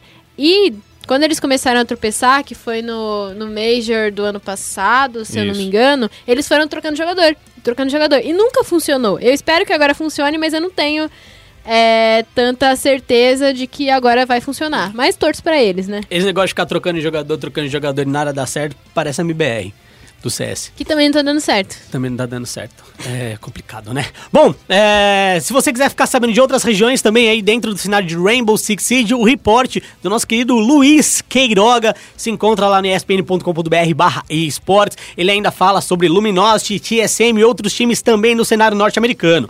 Agora é hora da gente encerrar Rainbow Six Siege, que eu não aguento mais o Queiroga falando de Rainbow Six Siege. Rainbow Six Siege. Só fala disso o dia inteiro. Eu estou enojado. O maior nome do cenário, como jornalista. Deve ser. Vamos focar o Nexus agora. Bem-vindo a Summer's Rift. Começando aqui o nosso Foco Nexus com o Campeonato Brasileiro de League of Legends, em que a Vivo Cage venceu mais dois jogos desse fim de semana, porque a Evelyn acredita neles. Então eles Sim, estão vencendo exatamente. pela Eles Evelyn. têm a minha benção. É, minha avó fala, benção, benção. benção. É isso aí, mas é isso benção. mesmo. Aí minha avó, minha avó fala, minha avó ela é da época do Lampião, minha avó tem 93 anos. Rapaz. E ela fala, benção, fi, e ela conta uma historinha de Lampião. Eu já acho que eu já ouvi a mesma história umas 30 vezes, mas eu nunca me canso de escutar. Tipo Borges, É né? isso aí. É, tipo o Luciano Borges, isso mesmo. Bom, falando aí da semana 5, a gente teve vitórias no... Félix falando de Rojão. Hã? O quê? A vitória aí do Flamengo, do, da Cade. Falando aí da semana 5, a gente teve vitórias no sábado de Kabum, Pen, Fúria e Vivo Cage. E no domingo de INTZ, Pro Gaming, Vivo Cage e Redemption. Isso mesmo, a PEN não venceu no domingo, porque agora é retorno, ela só vence de sábado. Tô certo, Evelyn? Sim, tá certo sim. Aconteceu alguma virada aí nos astros, na lua, não sei. E eles pararam É de perder no sábado pra ganhar no sábado. E a gente teve também como coisa mais impressionante desse final de semana, o Flamengo tomou um 0-2, né? Que tempo, apesar de a, a Cade retomar, tomar, retomar não, tomar a liderança ser uma notícia muito grande, o Flamengo tomar um 0-2 acaba sendo é, maior, né? Porque o time tava vindo numa crescente bem legal. Eles perderam o Lucy nessa semana, o Lucy passou mal na quinta-feira. E eles ficaram sem Lucy quinta e sexta-feira. E é o Jojo, que é o suporte do Lucy, que foi suporte da Team One junto com o Absolute no, na botlane no desafiante do, do ano passado, assumiu a botlane nos jogos do Flamengo, mas eles não conseguiram é, prosseguir na crescente que eles estavam antes desse problema com o Lucy. né, antes da antes da rodada né, iniciar, inclusive antes mesmo das escalações serem anunciadas pela pela Wright, pelos times, o time do Flamengo fez um vídeo junto com o Joko, que é o técnico, e aí nesse vídeo tinha o Lucy e o Jojo, e ele tava explicando, né, o Joko tava explicando por que o Lucy não ia jogar no, no fim de semana. Ah, o Lúcio ele teve uma, acho que uma queda de pressão e aí o Joko, que acumula duas funções, espero que ele receba pelas duas funções do Flamengo. ele é técnico e médico. ah, ele resolveu afastar o Lúcio um pouquinho mais. Ele disse que o Lúcio talvez estaria apto a jogar no fim de semana, mas ele prefere que o Lucy não jogue para ter mais tempo de se recuperar. Então eles colocaram o Jojo, que na, na minha opinião não foi tão ruim. Ele não foi tão ruim. Acho que o Flamengo ele acabou perdendo em outras coisas. É claro que o Lucy, ele é uma voz muito ativa, é uma voz de liderança. O Flamengo já mencionou isso várias vezes, que o Lucy ajuda muito nas tomadas de decisão. Mas eu acho que o- a- as derrotas do Flamengo vieram é, não do aspecto técnico do Jojo, mas sim de não ter uma outra pessoa ali para liderar de uma maneira tão contundente quanto o Lucy. É, contra a, a Cade, por exemplo, que foi o jogo do sábado, acho que foi o maior jogo desse fim de semana e foi um jogo bem legal. A gente viu que foi um toma lá da cá muito maluco. Ah, os dois times se revezavam, se alternavam ali na liderança entre tomar a, a decisão das jogadas e não tomar a decisão das jogadas. Então, acho que faltou isso pro Flamengo, porque ele costuma ser mais contundente em relação às jogadas que ele deseja fazer, né, Evelyn? Sim. É, eu estive lá no CBLOL nesse final de semana. Eu fui junto com o Queiroga antes do CBLOL, inclusive Yay. no domingo. CBLOL, E- o, o- só, desculpa interromper você, Lá Evelyn, vem. foi mal, me desculpa, eu só queria salientar que o, o Queiroga, ele tem o CBLOL vírus. CBLOL vírus. É, Que que, é a Evelyn mencionou pra mim que você tá doente. Tá. Falar de CBLOL, você já fica febre, Não, né? suava. É um novo terreno, né? A gente tá Transpira lá, gelado. A gente vai encarar o desafio, como sempre, né? Como um bom futebol prega, mas. E trazer os três pontos pra Os três casa, pontos. né, professor? E peço perdão pro flamenguista, né? Porque eu pisei lá e o Flamengo fez. é, faz tempo né, que não tinha um 0-2 do Flamengo, né? Não- Ah, então, Foi acho o primeiro que nunca 0-2 do teve. Primeiro? Flamengo. Então, No CBLOL eu acho nunca que. teve. eu- 0-2 foi o 0-2. primeiro. Eu Parabéns, pisei, Eu Queiroga. pisei lá e deu isso. Tá aí, peço, perdão. Feliz por isso? Por Ah. Ossos do ofício, né? Então, como eu ia falando do Flamengo, eu estive lá no CBLOL e eu conversei com o Joko, que é, que é técnico do Flamengo, e a gente conversou um pouco sobre a dependência que o Flamengo tem sobre o Lucy. No ano passado, vocês devem se lembrar que a gente teve uma semana muito turbulenta, uma semana não, algumas semanas, né, algumas rodadas, em que o Lucy teve alguns problemas, acredito que tenha sido com visto ou problema de saúde, eu não me lembro direito, mas o Lucy ficou algum tempo fora do CBLOL. E o Flamengo ficou completamente perdido porque eles não tinham suportes para não tinham reservas, né, para role de suporte. Então teve flanalista suporte, flanalista para começo de conversa, analista para fim de conversa, ele joga de AD Carry na, na solo kill. Então a gente teve aquela cena terrível pro esporte brasileiro que foi o BRTT de Leona, com todo respeito Nossa, BRTT, é que nervoso de lembrar daquele jogo. E a gente viu naquela época que o Flamengo tinha uma dependência muito grande do Lucy, né? Eles não conseguiam se recuperar sem o Lucy, eles não conseguiam é, performar bem sem o Lucy. E quando o Lucy voltou, tudo ficou bem, o Flamengo foi pra final e ganhou o CBLOL. Nessa rodada, né, nesse, nesse split, aliás, é, eles perdem o Lucy só no jogo, né? O Lucy continua lá, é, auxiliando nos treinos e tal, e dando suporte pro, pro Jojo fora de jogo. Mas o Flamengo deu essa. se perdeu um pouquinho, né? Eu conversei é, com o Joko sobre isso e ele falou que foi muito mais sobre o Joko ser uma figura. O Joko, o Lucy ser uma figura de liderança muito grande dentro do jogo e pelo curto espaço de tempo que eles ficaram pra treinar com o Jojo, o Jojo não conseguiu se adaptar com o resto da formação. Na realidade, o resto da formação não conseguiu se adaptar com o Jojo o suficiente para que eles tivessem a mesma agressividade, a mesma assertividade que eles têm com o Lucy. É, isso prova que o Flamengo não é o exemplo de versatilidade no Brasil, mas eu acredito que esse split a gente não tenha mais um exemplo de versatilidade. Nos últimos splits era claramente a NTZ, e a NTZ tá só a capa da gaita nesse split. Mudando Então- o no Twitter. Ah, É. eu não vi isso aí. eu não vi isso. Todo o, mundo falando isso. Nem eu o não- social media de lá. Não, eu, eu acho que eu estava um pouco alterado. É na Pra quem não sabe o que de- aconteceu com a INTZ, a INTZ na madrugada de sábado pra domingo ganhou duas, dois underlines no Twitter deles. E aí o social media postou, meu Deus, perdi o verificado e botei dois underlines na frente do, do Twitter da firma, vou ser demitido. E aí isso causou um burburinho de madrugada, porque se tem uma coisa que o cenário de esportes, todos os cenários gostam, é ver estagiário se fuder. E aí... e aí aconteceu isso, mas aí depois eles explicaram que eles foram... Pensou-se que era uma A equipe, marketing. a equipe toda de social media sequelou e tentou botar em maiúsculo o INTZ. E aí não deu certo, eles Mas- perderam o verificado e agora aí tá eles estão tentando fazer Arrumou o. em TZ, só que eu É, mas perdeu verificado. o verificado. Vem, vem Confusão. verificado. Confusão. Ó, meu Deus, que zona. Ah, falando aí, então, nos próximos jogos do Flamengo, ele enfrenta a Fúria, Uppercut e Esports, que é dois times em um. A, a Pantera comeu o canguru, que está dentro da barriga dele, só temos o logo da Fúria mesmo. E também enfrenta a Redemption do Patrick, que finalmente ficou feliz. É bom ver o Patrick feliz, né? Patrick ele é fica feliz fofo, de uma maneira gostosa. Sim. Né? Se olha ele feliz, fala: Caraca, Ele me falou, inclusive, em entrevista, essa entrevista não vai sair porque ficou esquisita a tradução, que é, ele ficou muito feliz porque ele lembrou de que, tipo, ele deixou a mãe dele, a namorada dele lá na Coreia e que ele fica mais tranquilo Ele quando tá ele ganhou. Por, causa por que disso. não vai sair Muito essa fofo. entrevista? Por problema com a, a legenda. Sério? Mas Uhum. ele tá feliz porque, porque deixou a mãe e a... Não, pô, porque ele conseguiu ganhar mas aqui. Ele tava o- perdendo. Você perdeu sete seguidas. Sai daqui, ô. alívio cômico, CBLOL alívio cômico. Ó, tá vendo? Nem você mais quer adotar ele, Web. Não, não Ah, já tweetou mais, hoje, já maluco tweetou tá isso sete hoje. com É. E o atual líder da. O atual líder do CBLOL enfrenta a INTZ no primeiro jogo do sábado e no domingo a Fúria. Falando sobre a INTZ e tirando um pouco o assunto do- dos dois arrobas, INTZ é um dos três fortes candidatos ao rebaixamento ainda nesse split. A gente tem Kabum, Redemption e INTZ, todos empatados com três vitórias e sete derrotas. Mas como o CBLOL não tem meio de tabela e não tem fim de tabela, qualquer um pode cair ainda. O ainda meio de tabela do CBLOL é composto por um time, que na maioria das vezes é a PEN.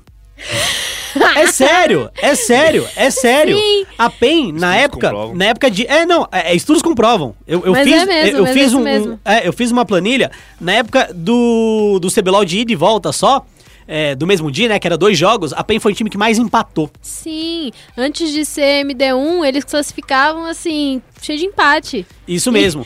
Quando eles, é, quando eles foram pra final em 2017, eles passaram no, É. no critério de desempate, que era tipo tempo de partida. assim. Isso. Então a PEN é o time que, de maneira geral, é constante.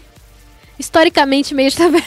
Constante. Se existisse um meio de tabela. É, é constante no meio de tabela. Então, não me assusta, vou ser bem franco, não me assusta ver a PEN no lugar que ela tá. A galera que, claro, você vai hypar o BRTT, eu acho que ele sim é, um- é o melhor atirador aí do, do Brasil, Aí você vai tecnicamente. dois jogadores de LCK no negócio. O problema foi quando chegou, né? É, mas assim, eu, eu, eu, eu concordo com o tweet, eu acho que feito pelo Eric lá do, do, do Mais Esportes, que ele fala, olha, Um abraço, Eric. o LoL sul-coreano já não é o mesmo há um tempo. Sim. É, se, se a gente ficar trazendo o sul-coreano, achando que os caras ainda é, são os caras e que o estilo pragmático deles é o principal estilo a ser adaptado, a gente tá errado. Então, não foi com essas palavras, claro, mas a, a ideia do, do post era esse. Então, eu concordo plenamente com ele. Se você olhar é, os coreanos no, no CBLOL, cara, eles não estão tendo um, um desempenho tão absurdo assim de maneira geral. É claro que você tem o que eu vou chamar de exceções, como o Lucy, por exemplo, que é um jogador fenomenal. Mas, se você, por exemplo, pegar o, o top 5 jogadas dessa semana que a gente fez do CBLOL, o Ki tava na Disney ali jogando.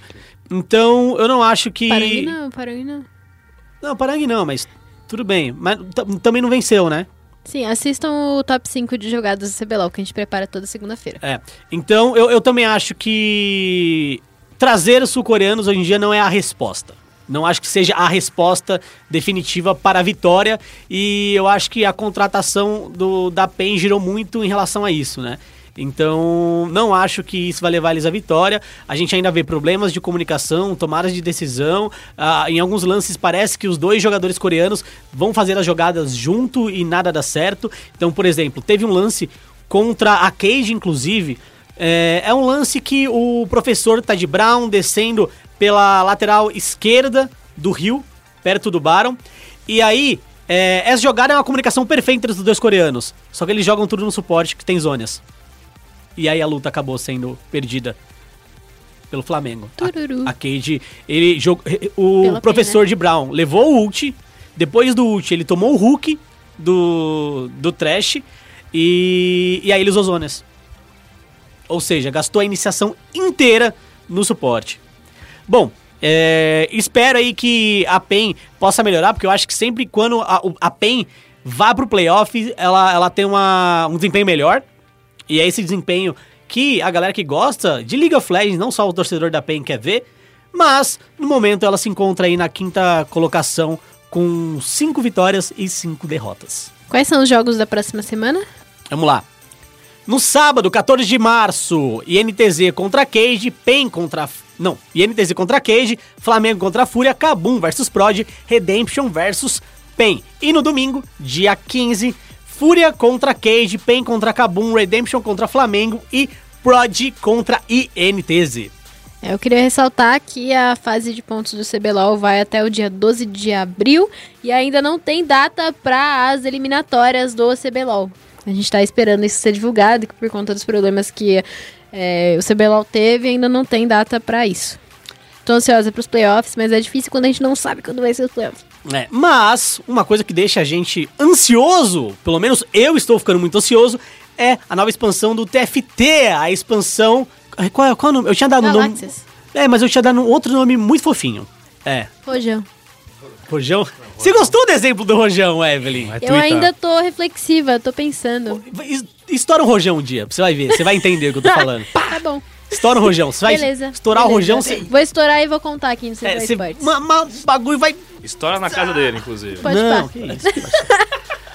Bom, Olha o Leco e o- e a Judite. a expansão das galáxias. Então a gente vai ter um torneio chamado Galaxy Showcase com a presença do Leco e do Jato Cyrus, que é o atual campeão.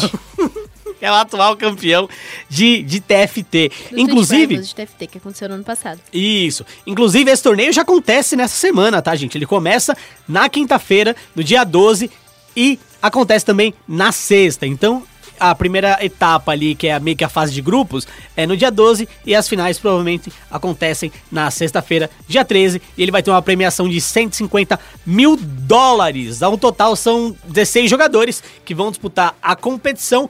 Eu, eu, Felipe Santana Félix, gosto muito do Leco. Mas acho muito estranho, muito estranho, que o Hakim não tenha sido o convidado. Porque em termos de alcance, né? Eu tô levando em consideração que o Leco está lá pelo alcance, não, não porque ele é um, um jogador profissional de TFT. Até porque a Riot disse em, em entrevista, em comunicados, que o, o cenário competitivo de TFT seria casual, né? Não, não tem a intenção de ser essa coisa profissional. Eu não sei, o Hakim, ele inicialmente não participava dos campeonatos por não estar na Twitch, né? Agora a gente não sabe direito por que ele não tá nos campeonatos, porque ele, pelo menos no início do TFT, ele era a figura do TFT no Brasil, né? É. Então, não sei, eu queria ver o Hakim. Eu queria ver ele também, eu acho ele bem sexy. Gostaria muito de, de ver o Hakim. Hakim, se você estiver me escutando, me liga. Me deixa em paz, Não Queiroga. é possível! Ó, vamos falar do formato. Os 16 participantes vão ser divididos em dois grupos que vão se enfrentar em oito rounds no primeiro dia, ou seja, no dia 12. Então, são dois grupos, cada grupo vai jogar quatro games. Então, os jogadores eles vão pontuando a cada jogo, eles vão definir a colocação em cada um dos jogos e aí eles ganham pontos para ter a colocação na tabela. E aí, a gente termina os três jogos, a gente tem um quarto game que foi o que a gente ficou discutindo, né, Evelyn? Sim, a gente ficou tentando entender o formato aqui. O quarto game vai é, classificar automaticamente o primeiro lugar. E aí, Depois desse quarto game, o, quem tiver em primeiro, segundo e terceiro na tabela vai pra é, a, fase final, né? O playoff ou já ganha direto? E- não, vai. Não, vai pro dia 2, vai pro dia Isso. 2. Então, vou dar um exemplo aqui. grupo. É como se, por exemplo, eu e a Evelyn jogássemos bem, de maneira constante, TFT, certo? E aí a gente é, tá indo bem e o Queiroga é horrível. Por quê? Porque você é horrível. E o Queiroga é horrível. E aí no último jogo, que é o quarto game, baixo o santo do Queiroga, ele é possuído pelo espírito das galáxias. Ritmo do bom jogo. Ritmo do Bon Jovi. Ragatanga. Bon Jovi possui o Queiroga. E de- ele tava em último na tabela, só que ele ganha o quarto game, que é o Golden Game. E aí? E aí ele já tá classificado pra final. Porque eu mereço, né? Então ele pode esconder o jogo dele. Porque o ADM liberou a baderna. É, ele A pode. balbúrdia. Ele pode deixar uma estratégia ali no pocket, no bolso, e colocar essa estratégia no último jogo. É claro. E aí ele pode surpreender a galera e ir direto pra final. Então é um formato, como a Evelyn mencionou, visa muito a questão do casual. Porque não adianta Pra você ser ser constante. divertido, né? É, não adianta você ser constante em todos os jogos. Um cara que tá ali em último ou penúltimo e não tá na zona de classificação, ele pode vir com uma estratégia pensada especificamente para um último jogo e vencer aquele jogo. Eu gosto, acho interessante, acho bem legal. Me lembra muito party game, tipo Mario Kart, coisa do tipo. Então, eu acho maneiro. Acho bem maneiro. E aí, no segundo, no segundo dia não tem Golden Game. No segundo dia é quem pontuar mais mesmo. Mas a diversão mesmo vai estar na quinta-feira, que é onde a chinela canta. Eu diria sua referência, porque eu sempre tava em primeiro no Mario Kart, aí vinha o cara com essa sua tática final É. e me passava. É, Era mas não é isso, Não, é ódio. isso. triste demais. É isso. Por isso que a Eu- gente não pode ser competitivo em jogo casual. É, eu queria dizer que Leco eu não tenho os melhores exemplos de todos. tá? Se você quiser traçar um paralelo, liga pro meu telefone, manda um e-mail, a gente pode trabalhar nisso pra você. A gente vai twittar o telefone dele, relaxa, pessoal. Ó, agora eu queria mencionar que o programa chega ao fim. Não, tem chat aberto. Calma, não queima a largada, Evelyn. Mas antes do chat aberto, a gente vai falar de um jogo de estratégia que você não pode levar de maneira casual, Jamais. que é o Magic the Gathering. A não ser que seja Commander. Mas Commander é Magic. Lógico Evelyn. que é. Commander é... Se Commander não é Magic, eu nem gosto de Magic. Quem disse isso, Commander é Magic? Eu. Eu sou a Pô, autoridade. Eu esperava que você ia falar, o PV falou isso. Você falou, eu, Ah, foi a deixa. eu, Também. PV, campeão mundial de Magic, falou com a gente pro chat aberto.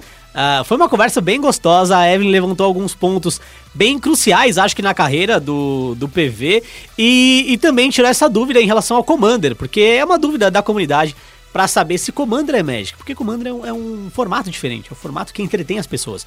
É o formato do Magic de churrasco, Magic raiz. É, eu queria acrescentar que o chat aberto tá disponível em vídeo também. A gente tá soltando o chat aberto tanto em vídeo quanto em áudio. A gente tá tentando não soltar o mesmo trecho, então é aquela coisa, né? Os amantes do Central Esportes vão lá e veem um tequinho aqui e um tequinho lá no, no vídeo. Então fiquem conteúdo. ligados aí que o chat aberto começa agora.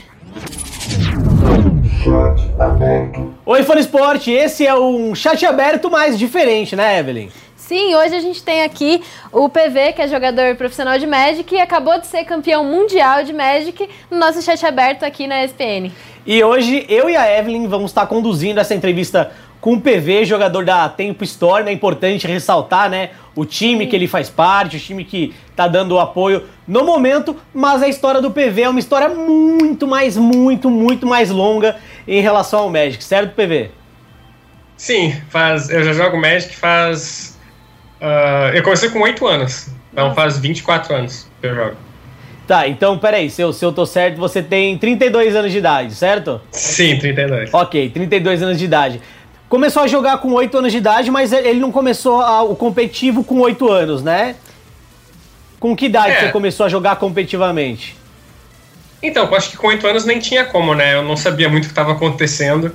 Sim, mas eu ainda ia na loja, gostava de ler sobre o jogo, os baralhos.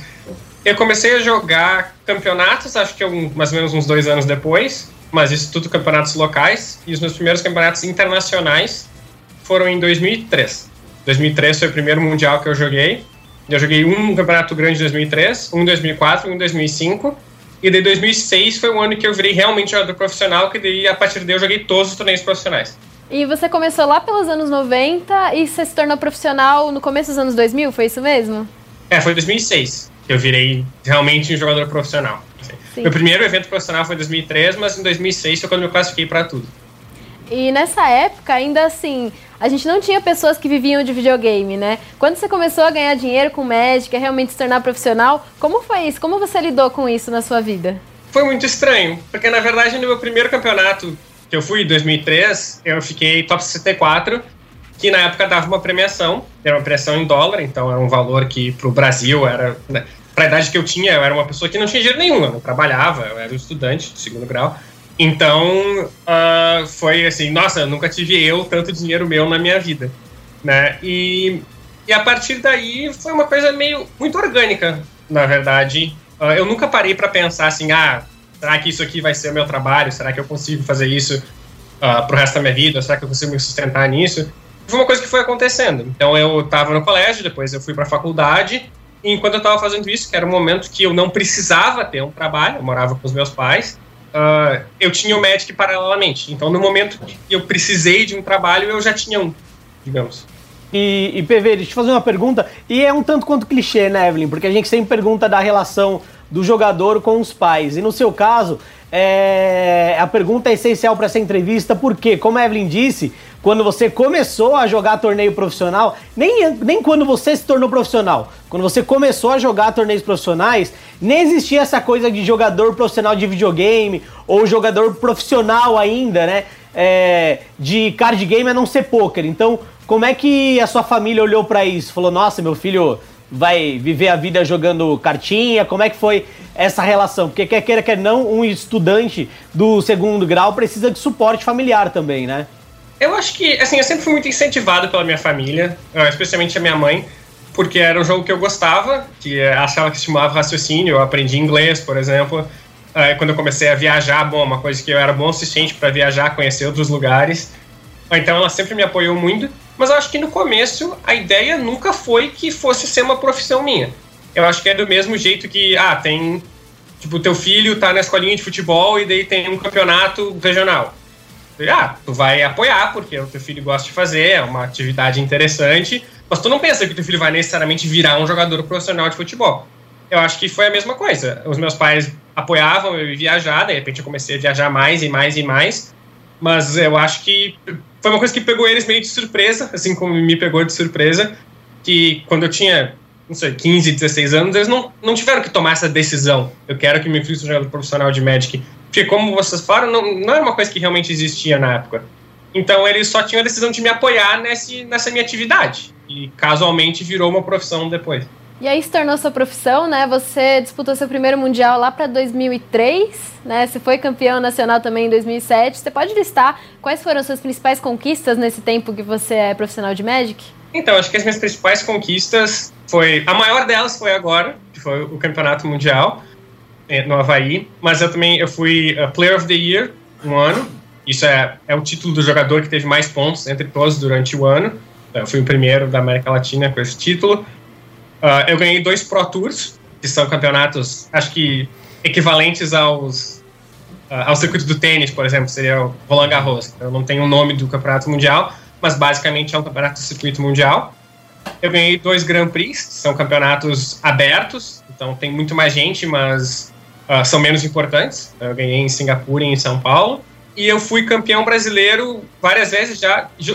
O, o modo de se escolher o campeão brasileiro mudou ao longo dos anos. Teve anos que foi campeonato, teve anos que foi pela pontuação. Então, nos anos que foi campeonato, eu ganhei duas vezes, fui duas vezes campeão brasileiro. E no ano que foi pela pontuação, eu acho, se eu não me engano, eu fui três ou quatro vezes o jogador brasileiro com a maior pontuação. Então, que naquela época também deu o título de campeão brasileiro. Em relação a a, a, pontuação não só no Brasil, como você falou que anteriormente era utilizado esse sistema de pontos, mas no mundo inteiro. Você foi um dos jogadores que mais conseguiu chegar no top 8 em toda a história do Magic. Inclusive, a gente estava vendo a, os narradores lá do Mythic em Honolulu, Honolulu e eles falaram: Nossa, eu já perdi as contas de quantas vezes num top 8 eu falei o nome do PV aqui. É... Então, como é, como é que essa, essa coisa de sempre estar chegando. Porque é claro que ser campeão é excelente, ser campeão é muito bom, todo mundo quer ser campeão, mas você ser constante, ser um player que consegue sempre estar tá lá ou na maior parte das vezes estar lá é importante também, né? Ainda mais no cenário individual, né? De esportes individuais. É, eu acho que no Magic, assim, é o que as pessoas realmente contam, claro que títulos importam. Mas o mais importante seria o top 8, que é isso, você chegar no, no último dia de competição. Porque a partir do top 8 começa uma eliminatória simples. Então, é, às vezes você pega um baralho que é particularmente bom contra o seu e você acaba perdendo por causa disso. Então, tem muito. Uh, não é muita sorte, mas é uma coisa uh, menos consistente, eu acho, do que você jogar durante dois dias inteiros e selecionar os oito melhores, porque nesses dois dias inteiros dá pra perder, dá pra ter azar, dá pra pegar best, mas dá pra jogar errado algumas vezes. Uh, e no top 8 não, não existe isso. Perdeu um, uma partida e você tá fora. Então eu sempre tive muito orgulho da minha consistência de chegar nesse top 8, mesmo que a minha média de vitórias no top 8 não seja necessariamente tão grande. Eu ganho mais ou menos. Eu, tenho, eu ganhei dois Pro Tours e de todos os meus top 8, mas eu tenho bastante orgulho desse meu, dessa minha consistência, desse meu número de top 8. Então vamos falar de Mundial? Ah, vamos, né? Vamos falar desse título que você acabou de, de conquistar, né? Você foi lá pro Mundial em Honolulu, no Havaí. E foi um Mundial que já estava sendo hypado para você porque era um dos únicos títulos que você não tinha ainda, né? Acho que dos grandes títulos do Magic foi o único que você não tinha, é isso mesmo? É, eu já tinha praticamente o resto todo. Uhum. É, isso te deu uma determinação a mais, assim? Te dava um pensamento de assim, tá, é, tô nesse campeonato e eu preciso ganhar porque é o único que falta? Não é questão de eu preciso ganhar, mas eu acho que realmente me deu uma motivação a mais, porque o campeonato, o Mundial é um campeonato muito difícil de se chegar nele. Nesse, nesse caso, só tinha 16 jogadores, por exemplo. E tem muitos jogadores bons no mundo, sabe? Eu acho que deve ter, não sei, 50, 100 jogadores que teriam nível para estar nesse campeonato mundial. Então, mesmo sendo um dos 16 melhores, não tem garantia nenhuma que você vai jogar esse campeonato no futuro. Então, teve anos que eu não joguei o campeonato mundial, por exemplo. Então, tem muita pressão só por chegar lá, porque seria, é uma oportunidade perdida. Se você chegar lá e vai mal, e pode ser a última vez que você participa desse campeonato. Sabe, os Pro Tours, que seriam os, os Majors, eles existem três ou quatro vezes por ano. Então, se eu vou num campeonato desses e eu vou mal, é ruim, mas eu sei que daqui a três, quatro meses eu vou conseguir jogar esse campeonato de novo. E o Mundial é como se fosse as Olimpíadas, sabe? Eu não sei quando eu vou voltar aqui. Imagina uma pessoa que treina sua vida inteira para as Olimpíadas, chega nas Olimpíadas a pessoa cai, sabe? Bom, eu nem sei se eu vou estar aqui nas próximas Olimpíadas, sabe? É uma grande oportunidade perdida.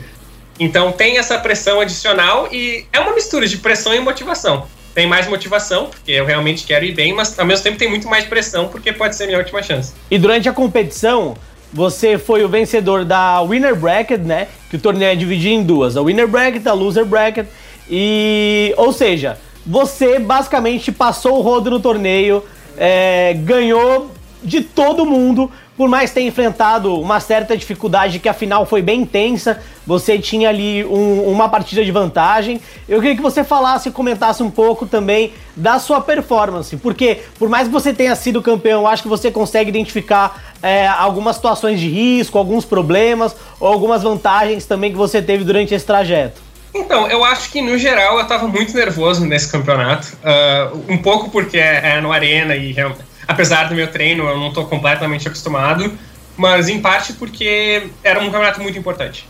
Então eu tento não ficar nervoso, mas eu não consigo. Tem gente que, que realmente, ah, não vou pensar nisso, vou só focar no jogo, mas eu acho que é uma coisa que eu sempre tentei fazer e nunca consegui. E acho que me afetou bastante nesse campeonato também, então eu acho que eu não joguei necessariamente tão bem quanto uh, eu joguei em campeonatos passados. Mas acho que não foi só eu, acho que os meus oponentes também estavam muito nervosos pela situação é uma situação muito complicada. É, um, é difícil, não tem como se preparar para isso, sabe? Você jogar um jogo e o jogo vai decidir se eu vou ser o campeonato, campeão mundial, se eu vou ficar na história, ou se eu vou ser o segundo lugar e as pessoas não vão nem lembrar de mim daqui a três anos. Então, é, eu acho que é, é, tem pessoas que conseguem evitar isso e eu tenho muita inveja, mas acho que me afetou e acho que afetou a maioria dos meus oponentes também. Então, é, eu tava nervoso o tempo inteiro. Tem, tem jogos que eu nem lembro direito. Acho que se você me perguntar, por exemplo, ah, por que tu fez essa jogada no, na final do campeonato que foi há quatro meses, o campeonato ao vivo? Eu vou dizer, ah, foi por causa disso, disso e disso. Agora, se você me perguntar, por que tu fez essa jogada na final do Mundial há duas semanas atrás? Eu vou dizer que jogada, nem lembro o que está acontecendo. Porque foi um, foi um momento tão. Não sei qual seria a palavra, mas muitas coisas acontecendo ao mesmo tempo, vindo de todos os lados, muita pressão, muitos pensamentos. Então, meio que desfoca assim, eu mal lembro do que aconteceu. É, mas você ganhou, né? Apesar do nervosismo, você ganhou, você subiu ao, ao pódio do Magic Mundial e eu queria saber qual foi a sua primeira sensação ao ganhar o Mundial, né? Ao cair a ficha que você era o campeão mundial. E também qual é a sua sensação pensando nisso agora, duas semanas depois?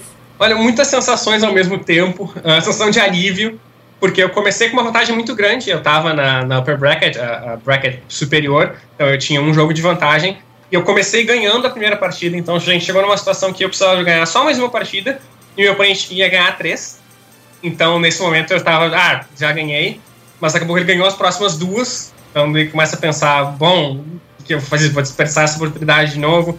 Então, um alívio de não ter desperdiçado essa oportunidade. É, muita felicidade, é óbvio, porque é um título incrível, um prêmio incrível. Uh, sensação de dever cumprido, de que valeu a pena eu treinar esse tempo todo nas condições, ficar com barulho no meu ouvido durante 10 dias seguidos. Parece que realmente valeu a pena, não foi para nada. Eu não cheguei aqui fui eliminado de cara. Então, muitas sensações boas ao mesmo tempo. Eu acho que duas semanas depois, agora, olha, não caiu a ficha completamente ainda. Sabe, só o fato de eu estar, por exemplo, dando essa entrevista para a SPN é uma coisa que nunca aconteceu antes. E eu acho que não teria acontecido se eu não tivesse ido bem nesse campeonato, se eu não tivesse ganhado esse campeonato. Sabe? Uh, eu, tem gente que me mandou fotos do ônibus, da TV do ônibus, tipo uma reportagem sobre mim. Tá dizendo, ah, jogador de Magic, Paulo Vitor ganhou o campeonato mundial. Então, isso em Curitiba, isso em Porto Alegre. Então, é o tipo de coisa que nunca tinha acontecido antes. E eu acho muito, muito legal. É, acho que espero que isso também ajude a promover mais o Magic uh, na população geral, assim, já que não é um jogo tão difundido. Mas acho que não caiu a ficha completamente ainda. E não sei se algum dia vai cair, pra ser bem sincero. PV, até. Eu acho que a gente fala ainda de Mundial, mas transiciona um pouco o assunto, pegando o gancho que você disse, da importância que tem para a difusão do Magic e a sua conquista aqui no Brasil.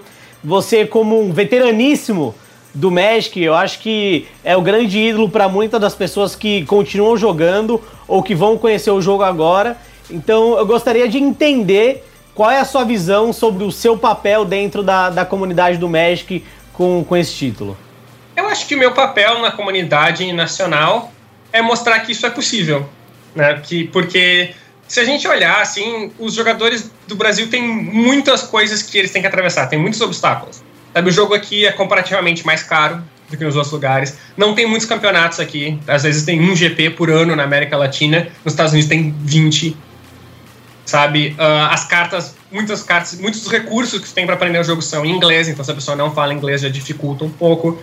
Tu precisa de visto para vários lugares. Eu conheço jogadores que se classificaram para campeonatos e não conseguiram ir porque não conseguiram visto. Então, é realmente mais difícil aqui no Brasil. Acho que não tem como negar que é muito mais difícil. E o fato de eu ser um brasileiro, de Porto Alegre ainda, que nem é uma cidade como São Paulo, sabe? Todos os meus voos para os campeonatos levam 20 horas, nada é perto. Então eu acho que o fato de eu ter conseguido isso como um brasileiro, assim como o Jabaiano conseguiu há muito tempo atrás, e, e outros brasileiros que, que, também vão bem no cenário internacional, mostra que isso é possível. E é uma coisa que eu acho que antigamente uh, o Brasil era um país muito negligenciado no Magic. Quando a pessoa sentava para jogar contra um brasileiro, pensava, ah, um jogo fácil. É uma pessoa do Brasil, não tem os recursos nenhum, não tem ninguém bom no Brasil.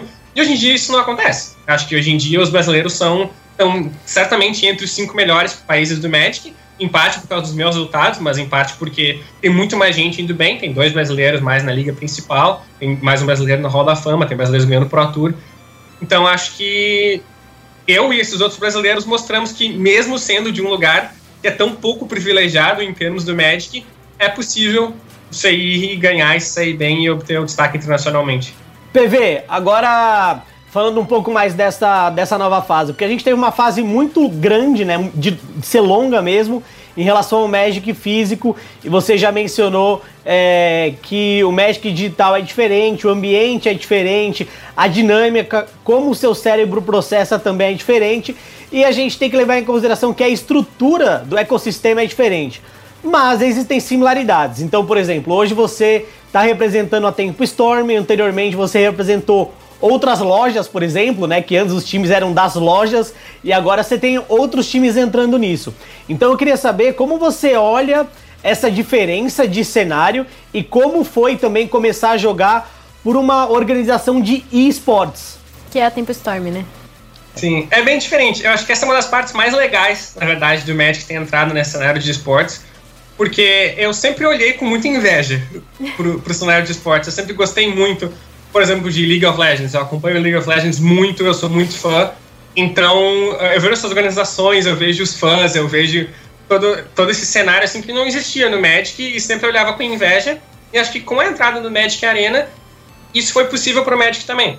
Uh, antigamente eu participava de um time de uma loja, mas era uma coisa endêmica ao jogo. Né? Eles vendiam cartas de Magic, portanto eles patrocinavam um time de Magic.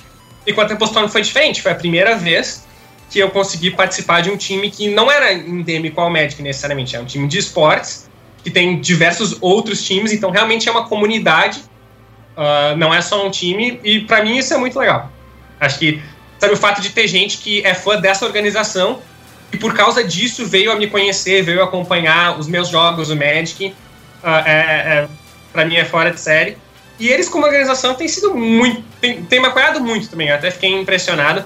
Eles mandaram, por exemplo, uh, um, um cinegrafista pro Campeonato Mundial para fazer um vídeo sobre minha história, sobre minha trajetória. Então, essa pessoa foi pro Havaí só para filmar os meus jogos.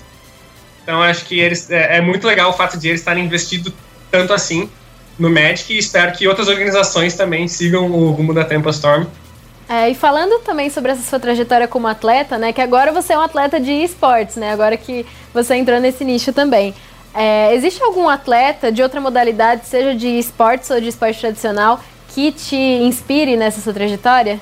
Tem, tem. Eu acho que o Faker é um jogador de League of Legends. Ele é considerado o melhor jogador da história. Ele acho que não é o melhor jogador agora, ele ainda está em atividade, mas não é necessariamente o melhor. Mas ele foi o melhor durante muito tempo. E eu sou um grande fã, na verdade. Eu assisto todos os jogos dele, mesmo ele não sendo o melhor agora, porque ele ainda é bom. E acho que o, o nível de excelência que ele tinha, comparado ao segundo melhor jogador, era impressionante. Então, é, eu não diria necessariamente uma inspiração, porque os jogos são diferentes, tudo é diferente, mas é uma admiração muito grande. Então, realmente, é a pessoa que eu sou fã é o Faker do League of Legends. Nossa, que inesperado, pra falar Sim. a verdade. Eu não, não esperava que você ia... Eu achava que você ia falar, sei lá, um LeBron James, sabe? Algo mais...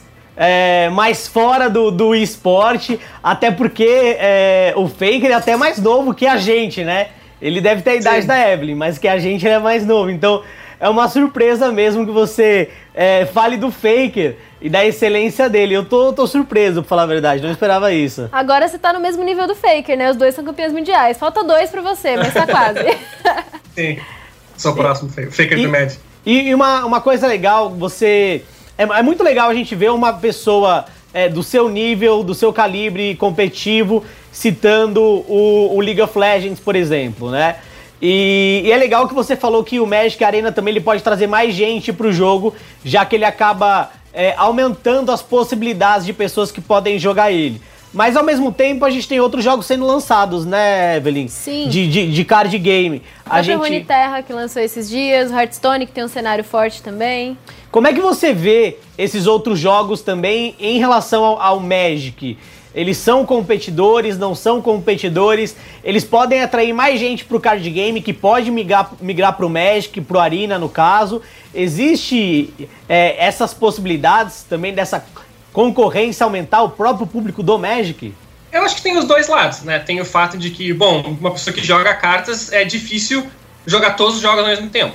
Então, se a pessoa jogava Magic, ela pode começar a jogar o Hearthstone ou o Runeterra ou então até os Auto Battlers que tem agora, o Auto Chess, Teamfight Tactics, e pode deixar de jogar Magic por causa disso, isso é uma coisa que pode acontecer.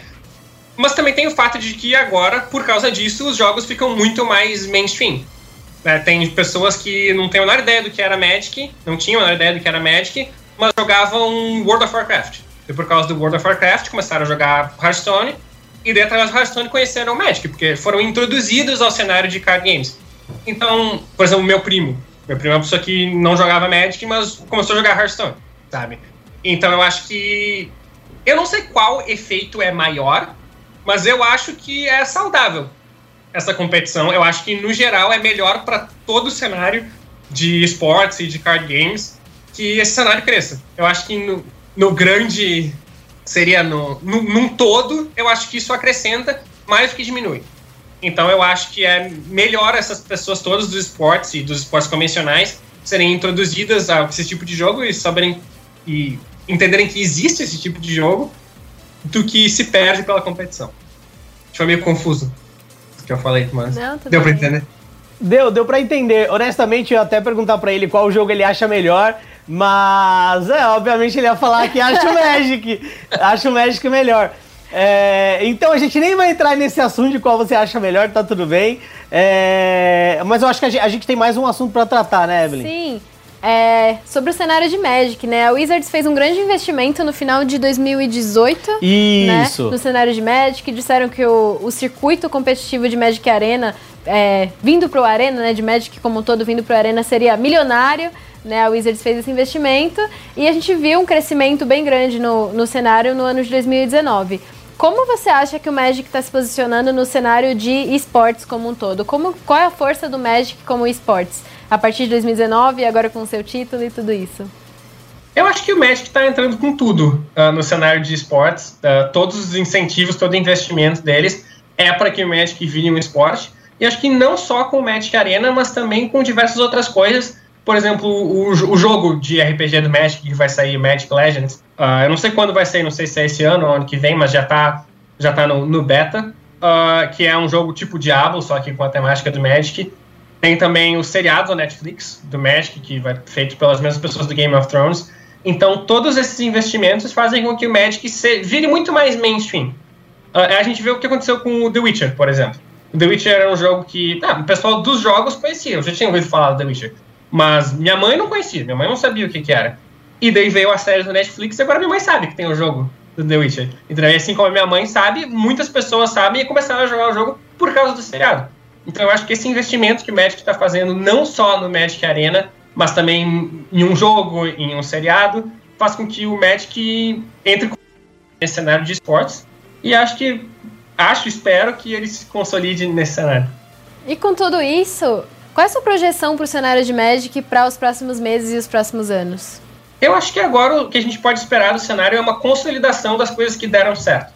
Porque esse ano foi um ano de transição, a própria Wizards fala que é uma temporada de testes e de experiências, porque aconteceu tudo muito rápido com o Magic. O Magic Arena foi lançado e foi um sucesso maior do que eles esperavam, né? Ah, vamos fazer isso, vamos. Daí criaram as ligas e a liga profissional do, do Magic Arena, os campeonatos no Arena, então é tudo muito novo. Uh, até essa temporada é uma, uma temporada que não tem a duração de um ano, como todas as temporadas, ela vai ter uns 7, 8 meses, porque é uma temporada de teste mesmo. E, e o que eu acredito que vai acontecer é que todas as coisas que deram certo vão permanecer, as coisas que não deram certo vão cair fora.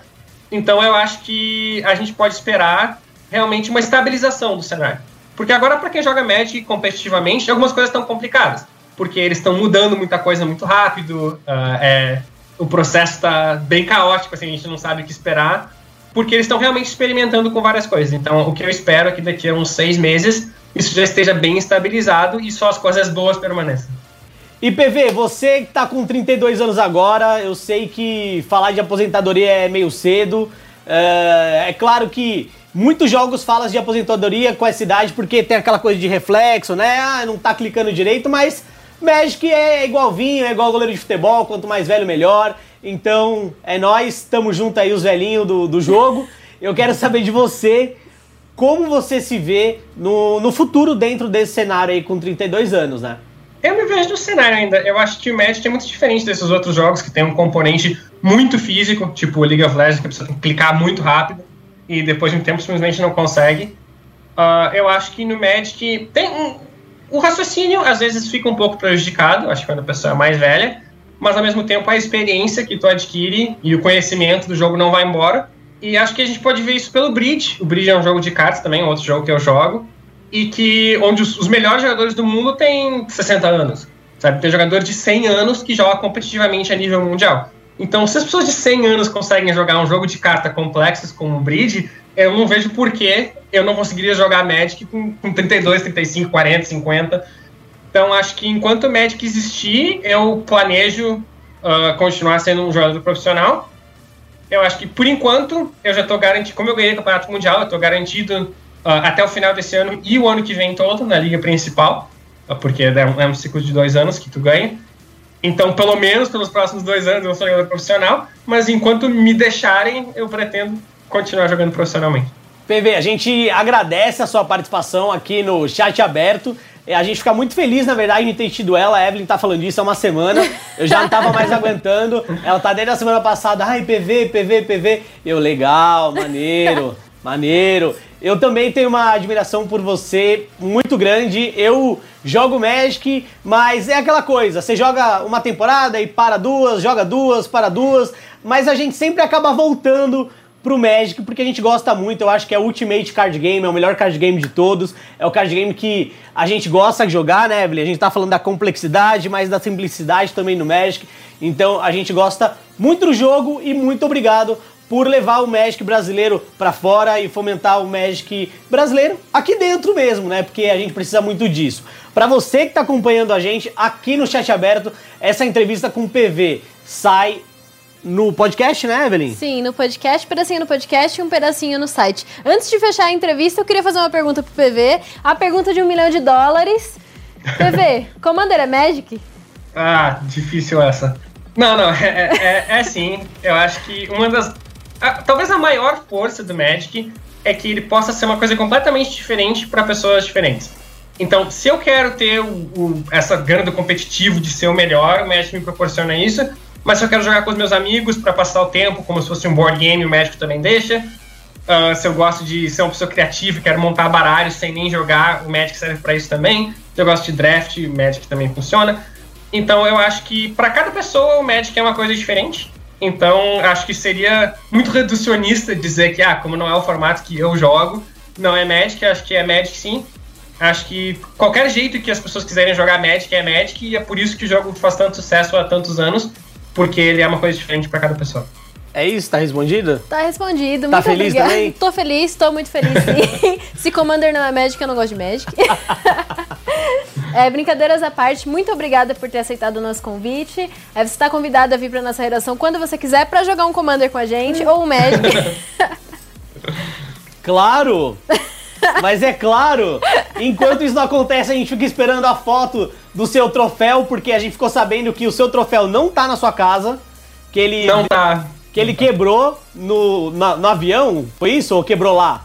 É, na verdade, assim, eles fizeram um ensaio com o troféu um dia antes, porque seria escuro já quando a gente fosse acabasse o campeonato. Então eles já tinham foto do, do top 4 inteiro com o troféu no dia anterior. E nessas fotos eles fizeram que eles queriam fazer uns ensaios de foto com a gente brigando pelo troféu e acabou que quebrou um pedacinho do troféu. Então eles perguntaram: "Ah, tu quer muito." levar?" Sim, foi muito realista. Tu quer levar com a pontinha quebrada ou a gente pode arrumar e te dar depois? Eu falei, não, pode me dar depois, eu prefiro ter ele inteiro. Tá, Até então, porque tava difícil de carregar. então a gente vai fazer o seguinte: quando você receber o troféu, manda pra gente a imagem, publica no Instagram, no Twitter, a gente compartilha, porque finalmente vai chegar em solo brasileiro, a gente não sabia que, tava, que não tava aqui ainda, mas vai estar, então a gente fica aguardando essa foto. O Fã do Esporte aguarda a próxima entrevista com o PV e as próximas matérias também sobre Magic aqui na ESPN. Então, chat aberto no Central Esporte, nosso podcast semanal vai ao ar toda quarta-feira e no nosso site também, semanalmente, a Evelyn comanda o chat aberto com outros jogadores de outros jogos também. E por hoje a gente fica por aqui. Não esquece de dar um oi pra gente no Twitter, arroba BR e acessar o espn.com.br barra esportes. Até o próximo Chat Aberto. Esse foi o Chat Aberto. ah, e agora o Central Esportes também chega ao fim. Temos recadinhos pra, pra galera essa semana, Evelyn? Não temos recadinhos, só fiquem de olho lá no spn.com.br barra esportes, que, Que a gente um tá soltando bastante jornalista. matéria legal, a gente tá soltando matérias legais do Queiroga também, o novo jornalista que eu já não aguento mais. Mentira, gente. Fiquem ligados também nas nossas redes sociais. É, o meu Twitter é arroba Evelyn Macos, Evelyn com L-Y-N, M-A-C-K-U-S, mas se você procurar Evelyn com dois N's, você já me acha lá. Digam suas redes sociais. A minha aqui é a única verificada neste podcast. Vou deixar claro aqui, meu Ah. excelente leão mandou o recado, que é o arroba. LG Queiroga. Q-U-E-I-R-O-G-A. Não sei porque o lugar, o lugar não, o Félix Lance tá, Félix. tá assim. Chateado, tudo bem. É isso, gente. Um prazer estar com vocês. Foi muito bom estar aqui nesse querido podcast. E espero estar no, no próximo. No tá feliz participando pela primeira vez, Queiroga? Tô Qual é a incrível. sensação que você está nesse momento? Tô transbordando alegria. Parece. Parece que eu acabei de ver um episódio do The Walking Dead. Tão bom. Foi. Pare- Inclusive, nesse fim de semana, caráter. foi o último episódio da temporada 10 de Walking Dead? Não, não, não. É que foi, um, foi muito bom o episódio e com cara de ser, sabe, tipo, final, porque ia ter guerra, ia ter desastre. É, Personagem. E aí acabou o episódio no momento que começou a fight. é, e, e The Walking Dead tá muito doido essa temporada porque tem uma moça vestindo a roupa dos zumbis. Porque ela falou: a próxima evolução dos humanos são zumbis. Então a gente tem que tentar se adequar a isso. É a gente não é, mas Essa é a alfa, evolução é alfa. Que trouxe Negan pra ela. Você Pô. é um fã de Walking Dead? Que loucura, filho? que loucura. Eu, eu dou os meus pitacos às vezes Ah, de Walking Dead. Eu tenho mais um pra É, Legião. dou meus pitacos às pra alegria da é. Evelyn, ó. Ah, cara. Veja The Walking Dead, tá muito bom. Be- é isso mesmo, veja The Walking Dead, passa na Fox, toda semaninha você pode ir lá assistir. O meu Twitter é arroba a gente pode falar muita besteira lá, se você quer um exemplo de exemplo, é só pedir um exemplo pra mim. E não esqueça de falar sobre esportes com a gente na hashtag Central e Esportes. Ou esportes na ESPN. Então, se você tem alguma dúvida, se você quer dar alguma sugestão, e se você quiser mandar uma mensagem pra gente ou quiser fazer uma avaliação da participação do Queiroga, não esquece de mandar hashtag esportes na ESPN ou hashtag Central eSports ou manda uma mensagem pra gente no arroba ESPN Esportes BR. O Central Esportes vai ficando por aqui. Quanto esportes uma frase só, né, gente? Credo, que coisa maluca. Bom, mas a gente vai ficando por aqui. A gente agradece demais a sua presença nessa semana maravilhosa. E é isso, Evelyn. Vamos esperar qual vai ser o cancelamento reverso dessa semana, porque na semana que vem a gente pode falar dele também, né? É isso aí.